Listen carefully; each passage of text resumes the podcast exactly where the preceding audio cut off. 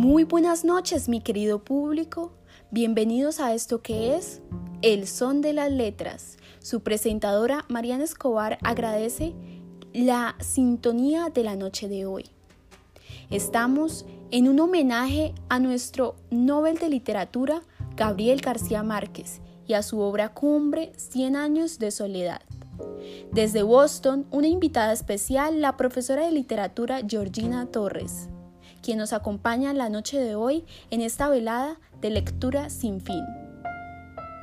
Muy buenas noches, profesora Georgina. ¿Cómo se encuentra? Buenas noches, muy bien, gracias. Muy feliz y contenta de estar en tu programa. Es para nosotros todo un honor tenerte esta noche. Ahora, sin más preámbulo, mis queridos oyentes, dará inicio a la lectura sin fin. A la muerte de Úrsula la casa volvió a caer en un abandono del cual no podría rescatar ni siquiera una voluntad tan resuelta y vigorosa como la de Amaranta Úrsula, que muchos años después, siendo una mujer sin prejuicios, alegre y moderna, con los pies bien asentados en el mundo, abrió puertas y ventanas para espantar la ruina, restauró el jardín, exterminó las hormigas coloradas que ya andaban a pleno día por el corredor y trató inútilmente de despertar el olvidado espíritu de hospitalidad la pasión claustral de Fernanda puso en dique infranqueable a los cien años torrenciales de Úrsula. No solo se negó a abrir puertas cuando pasó el viento árido, sino que hizo clausurar las ventanas con crucetas de madera, obedeciendo a la consigna paterna de enterrarse en vida. La dispensiosa correspondencia con los médicos invisibles terminó en un fracaso, Después de numerosos aplazamientos se encerró en su dormitorio en la fecha y la hora acordadas, cubierta solamente por una sábana blanca y con la cabeza hacia el norte, y a la una de la madrugada sintió que le taparon la cara con un pañuelo embebido en un líquido glacial.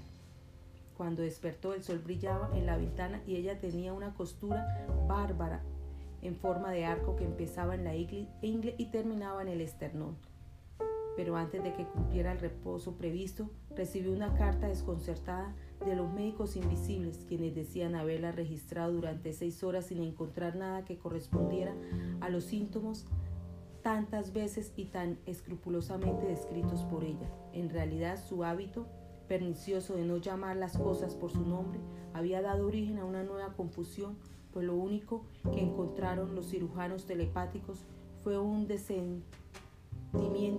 del útero que podía corregirse con el uso de un pesario.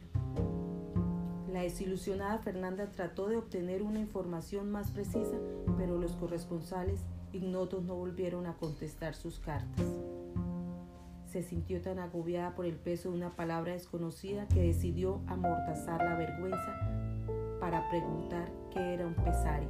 Y solo entonces supo que el médico francés se había colgado de una viga tres meses antes había sido enterrado contra la voluntad del pueblo por un antiguo compañero de armas del coronel Aureliano Buendía. Entonces se confió a su hijo José Arcadio, y éste le mandó los pesarios desde Roma, con un folletito explicativo que ella echó al excusado después de aprendérselo de memoria, para que nadie fuera a conocer la naturaleza de sus quebrantos. Era una precaución inútil, porque las únicas personas que vivían en la casa apenas si la tomaban en cuenta.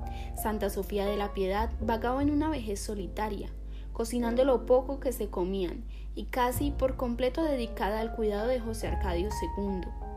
Amaranta Úrsula, heredera de ciertos encantos de Remedios la Bella, ocupaba en hacer sus tareas escolares el tiempo que antes perdía en atormentar a Úrsula, y empezaba a manifestar un buen juicio y una consagración a los estudios que hicieron renacer en Aureliano II la buena esperanza que le inspiraba Meme. Le había prometido mandarla a terminar sus estudios en Bruselas, de acuerdo con una costumbre establecida en los tiempos de la compañía bananera, y esa ilusión lo había llevado a tratar de revivir las tierras devastadas por el diluvio. Las pocas veces que entonces se le veía en la casa era por Amaranta Úrsula, pues con el tiempo se había convertido en un extraño para Fernanda, y el pequeño Aureliano se iba volviendo esquivo y ensimismado a medida que se acercaba a la pubertad. Aureliano II confiaba en que la vejez ablandara el corazón de Fernanda, para que el niño pudiera incorporarse a la vida de un pueblo donde seguramente nadie se hubiera tomado el trabajo de hacer especulaciones suspicaces sobre su origen. Pero el propio Aureliano parecía preferir el encierro y la soledad, y no revelaba la menor malicia por conocer el mundo que empezaba en la puerta de la calle. Cuando Úrsula hizo abrir el cuarto de Melquiades, él se dio a rondarlo, a curiosear por la puerta entornada, y nadie supo en qué momento terminó vinculado a José Arcadio II por un afecto recíproco. Aureliano II descubrió esa amistad mucho tiempo después de iniciada, cuando oyó al niño hablando de la matanza de la estación. Ocurrió un día en que alguien se lamentó en la mesa de la ruina en que se hundió el pueblo cuando lo abandonó la compañía bananera, y Aureliano lo contradijo con una madurez y una versación de persona mayor.